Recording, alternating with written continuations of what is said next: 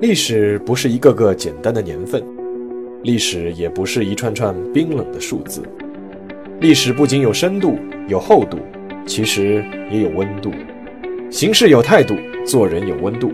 我是馒头大师，欢迎来到历史的温度，让我们读懂过去，活好当下，坦面未来。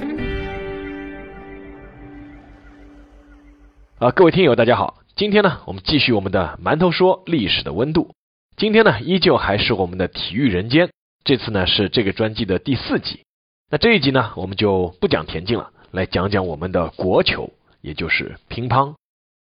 这个故事呢，我们从一场乒乓球比赛开始。那是一场当时让无数中国人愤怒无比的乒乓球比赛。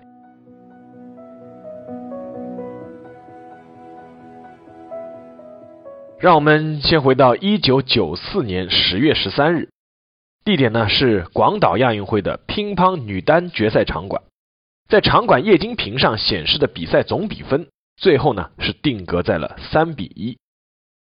这场决赛呢是中国选手和日本选手之间进行的，两位参加决赛的选手邓亚萍和小山智丽在比赛结束之后呢都哭了。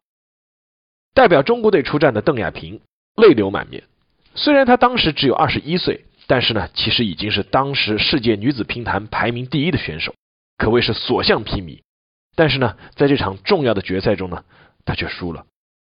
而代表日本队的小山智丽也是泪流满面。虽然她是当时日本的头号选手，但是小山智丽那一年已经三十岁了，她居然能够赢下比自己还小九岁的世界排名第一的邓亚萍，所以说当然也是激动无比。那天晚上。无数中国观众通过电视屏幕收看了这场决赛。第二天，国内的报纸也铺天盖地的报道了这场比赛。这场亚运会的女单决赛成了后面几天很多中国人在茶余饭后的主要议题，而且是愤怒的议题。有些人甚至是用上了“卖国贼”和“汉奸”这样的字眼。为什么？因为小山智丽在战胜邓亚萍的比赛中，不停的喊着日语 “yoshi”，给自己加油。那么人家是日本人，喊日语不行吗？但是小山智丽的本名是叫何智丽，没错，他本来是一个中国人，后来加入了日本国籍。于是当时就有很多人问说，小山智丽的身上究竟发生了什么？为什么和中国队会有那么大的仇？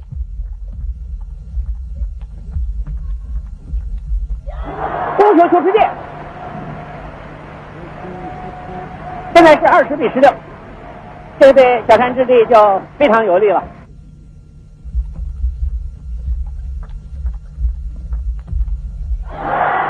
小山智丽积分得分，二十一比十六。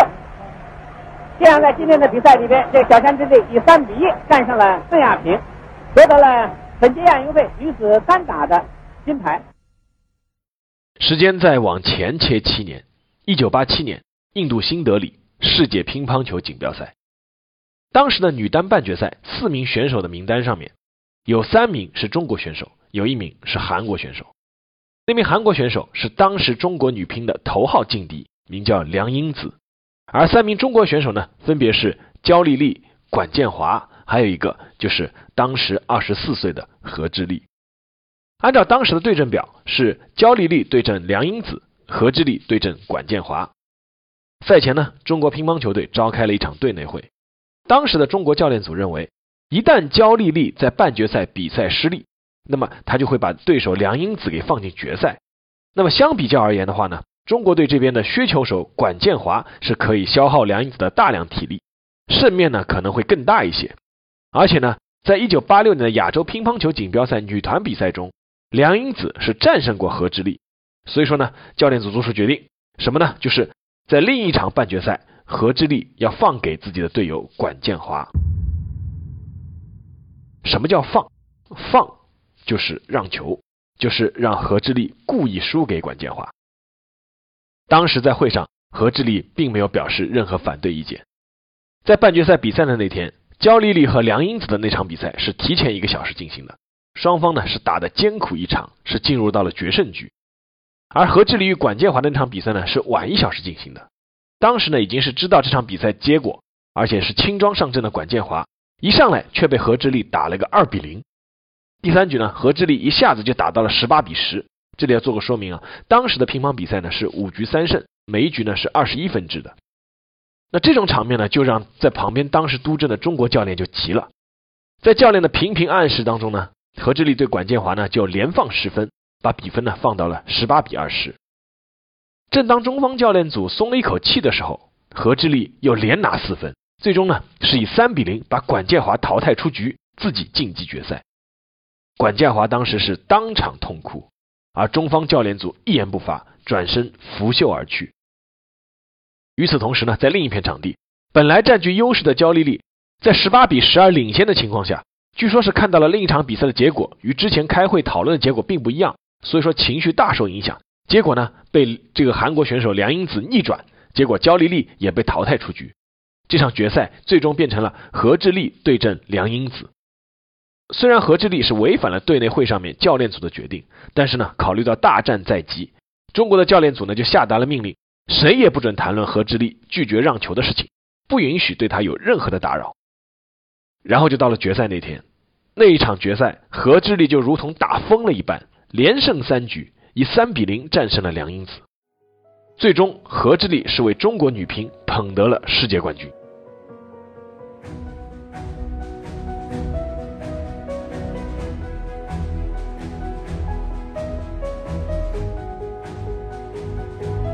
这个世界冠军让何智丽收获了国内无数的鲜花和掌声。何智丽回到自己的故乡上海，受到了热烈欢迎。当时上海市的体委举行了表彰大会，宣读上海市人民政府对他的嘉奖令。当时的团市委、市妇联分别授予他“市新长征突击手”“市三八红旗手”这一系列的称号。但是，这个世界冠军也让何志立在国家队里面变得孤立起来。这应该是一直有让球传统的中国乒乓球队有史以来第一次在大赛中公然有队员违反让球的安排，而且哪怕他是最终是赢下了比赛，而让何智丽更受到责备的，其实还不止于所谓的个人利益不服从国家利益这一点。根据汉城奥运会乒乓女单冠军陈静的回忆，就是那次1987年的新德里世乒赛，在女单八进四的比赛中，是陈静自己对阵何智丽。陈静是这样回忆的，他说：“当时我在新德里的机会其实也很好，和何智丽是八进四之战，我们真刀真枪打了第一局，我赢了。然后呢，马上有教练来和我说，叫我让给他，我就让了。OK，如果说陈静这段回忆是真的话，那么问题就来了：何智丽你不让别人球没有问题，那么为什么却要接受别人的让球呢？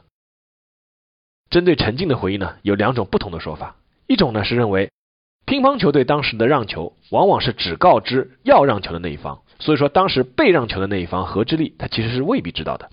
而另一种说法呢，是说何智丽在输掉第一局球之后呢，还催促教练组让陈静让球，还说了一句说不是说好的吗？那当然了，这两种说法都没有当事人认定，所以说呢都无法考证。但是可以认定的是，何智丽之前其实并不是没有接受过让球。在一九八六年九月三十日的汉城亚运会乒乓比赛中，按照何智丽自己的回忆，在他生日的那一天，他接到了队里的通知，让球给一起进入半决赛的队友焦志敏。那一次呢，何志丽是照办了。而就在之后的亚洲乒乓球锦标赛上面，焦志敏是回让了他一次，也算是还个人情。至于在新德里举行的世界乒乓球锦标赛，何志丽为什么敢揭竿而起了呢？那有一种说法呢，说就是因为他背后的资深教练孙梅英。那孙梅英呢，是一直是很厌恶让球的。他呢在赛前就关照何志丽，让他别当面说不肯让球，而是要到场上去放开来打。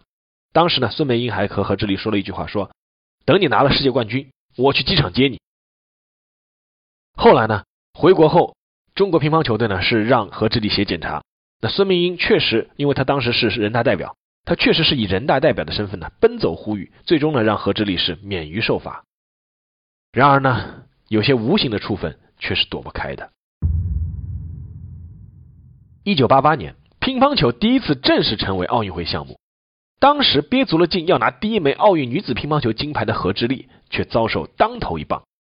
当时二十四岁的她排名世界第一，却没有入选女乒名单。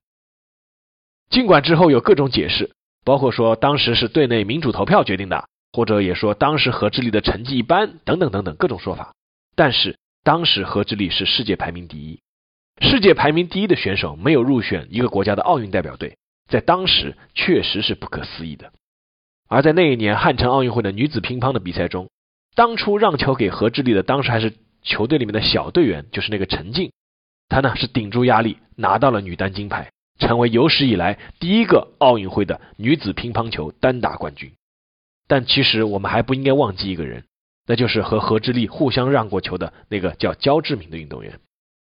在汉城奥运会女子乒乓单打的半决赛中。因为怕焦志敏进入决赛后可能打不过当时捷克斯洛伐克的选手赫拉霍娃，所以说呢，教练组安排焦志敏再一次让球给队友李慧芬。结果赫拉霍娃也没有进入决赛，焦志敏在争夺第三名的比赛中碰到了他。当时二十五岁的焦志敏似乎是为了证明教练组的选择是错误的，所以说当时是拼命咬牙战胜了赫拉霍娃。然而最终他登上领奖台的时候却痛哭流涕。在此之后，焦志敏说过一句话，他说：“我再也不想打乒乓球了。”随后，焦志敏远嫁韩国，而且是拒绝了韩国乒乓球队的邀请，是真的再也没有摸过球拍。她当时是嫁给了韩国乒乓球手，是叫安宰亨，但是呢，他们俩的儿子焦志敏是培养他做了一名高尔夫球手。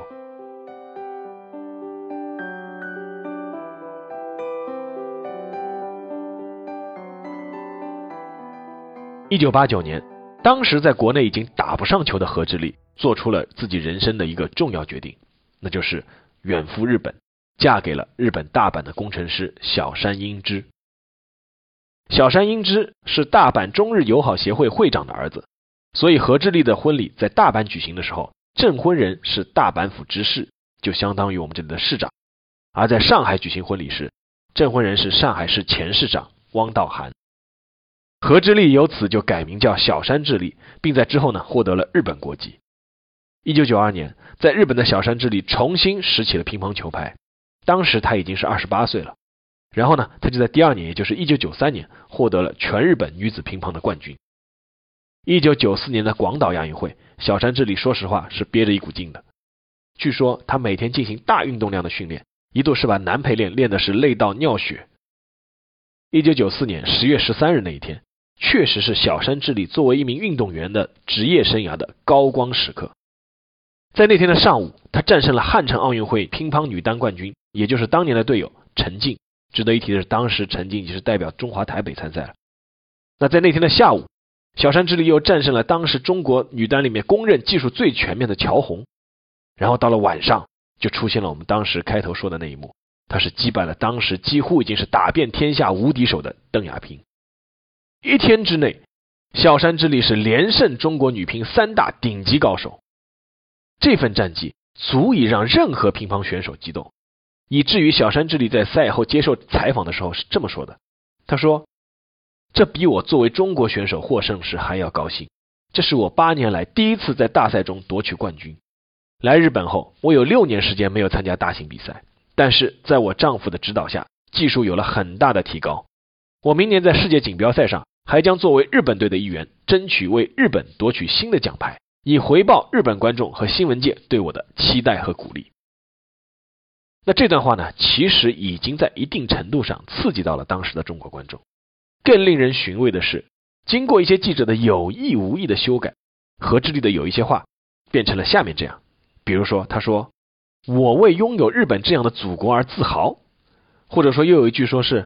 我最大的心愿就是打败中国人，甚至是还有一句话，不知道是怎么传过来，说何志丽当时说：“我终于战胜支那人了。”这些语录呢，在当时国内可想而知，是引起了滔天巨浪。有人曾经说，中国乒乓的海外兵团那么多，打败中国选手的人也很多，但是为什么当时大家只恨小山智丽？有一种解释就是说，因为小山智丽代表的是日本，他是喊着腰喜。打败了中国人。若干年后，小山智丽在做客国内一档访谈节目时表示：“腰喜他平时一直喊，甚至在国内打球时也喊，并不是针对谁。”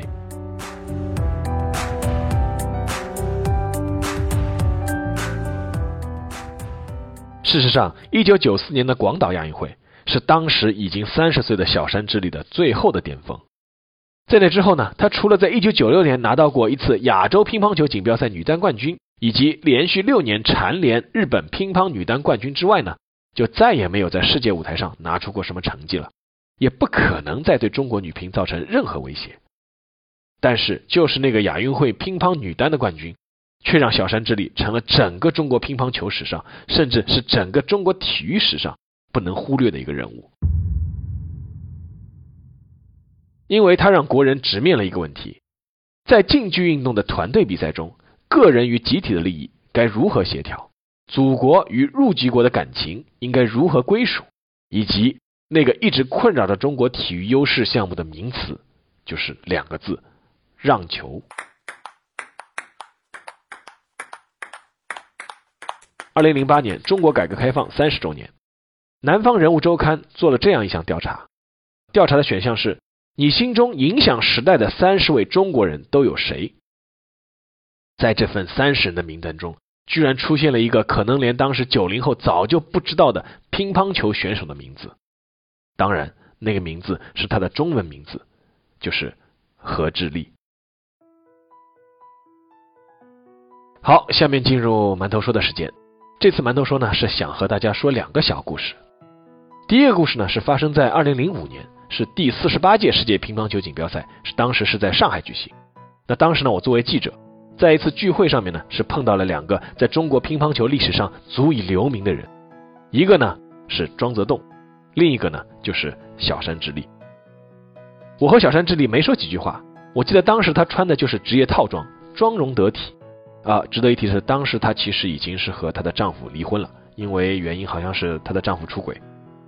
然后呢，一位记者同行告诉我说，之前何志丽呢，就当天啊，说何志丽去上海某小学去参加活动，是根据活动的安排呢，是和一位区领导要切磋切磋，因为那区领导也喜欢打乒乓嘛。结果何志丽打得非常认真，一个球也没让领导赢，把领导剃了个光头。记得当时我听到这个就笑了出来，因为我觉得这可能就是性格决定命运吧。然后呢，我就想起了陈静后来回忆何志丽时说的那一段话，他说：“现在想想。”让球确实不应该，尤其当时比赛少，拿冠军的机会多难得啊！这次让掉了，下次就不知道再要等到什么时候了。确实，每个运动员都是有血有肉的人，不是机器，渴望获胜应该也必须是每个职业运动员的本能。第二故事呢，是发生在二零一二年伦敦奥运会女子乒乓球单打的决赛，我作为采访记者呢，也是在现场。那场比赛呢，我记得是在一个挺大的体育馆里面举行的，而且我觉得挺出乎大家意料的，就是乒乓球比赛的票价是出乎意料的贵。呃，当时在一个球馆角落的一个座位的位置，票价是多少？票价是一百二十五英镑。而在那位置其实是根本看不清场中央的球台的，很多细节只能是通过球馆上空悬挂那个 LED 大屏幕来观看的。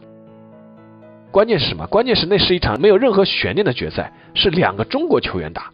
当时是李晓霞对阵丁宁，但是呢，这场比赛依然是爆满。然后呢，我就怀着好奇的心情，专门采访了一个坐在那个角落位置的英国男子，三十多岁，我记得他当时那个名字我都记得，叫 Allen。我就问那个 Allen，我说你平时打乒乓吗？他说有时会打。那我又问他，你认识决赛中那两个中国选手吗？当时他就脸有点红，他摇了摇头说说不太熟悉。那我说，那你干嘛还要买那么贵的票来看呢？他的回答是，因为中国的乒乓是世界最强的，他希望带着家人来现场来感受一下。哇！我当时听啊，你还带家人来？然后呢，艾伦的儿子、女儿、妻子忽然就集体冒出来了，在旁边的座位一起向我打招呼。那我就记得当时我就在心中默默计算他们这一家要花多少钱来买票来看这场比赛。那那场比赛呢，李晓霞最终是四比一获胜。我记得当时丁宁的眼泪都要流出来了。比赛结束后，甚至我记得当时他连手都没有和李晓霞握。那当时我就想，这应该是一场真刀真枪的真打，不存在让球吧？因为如果这是一场让球，我实在无法面对艾伦一家热情的加油和呼喊，以及全场观众的热烈的掌声。那第一个小故事说的是运动员，第二个小故事说的是观众。我觉得这两个小故事，就是我对让球的态度。好了。今天的节目就到这里，让我们下期再见。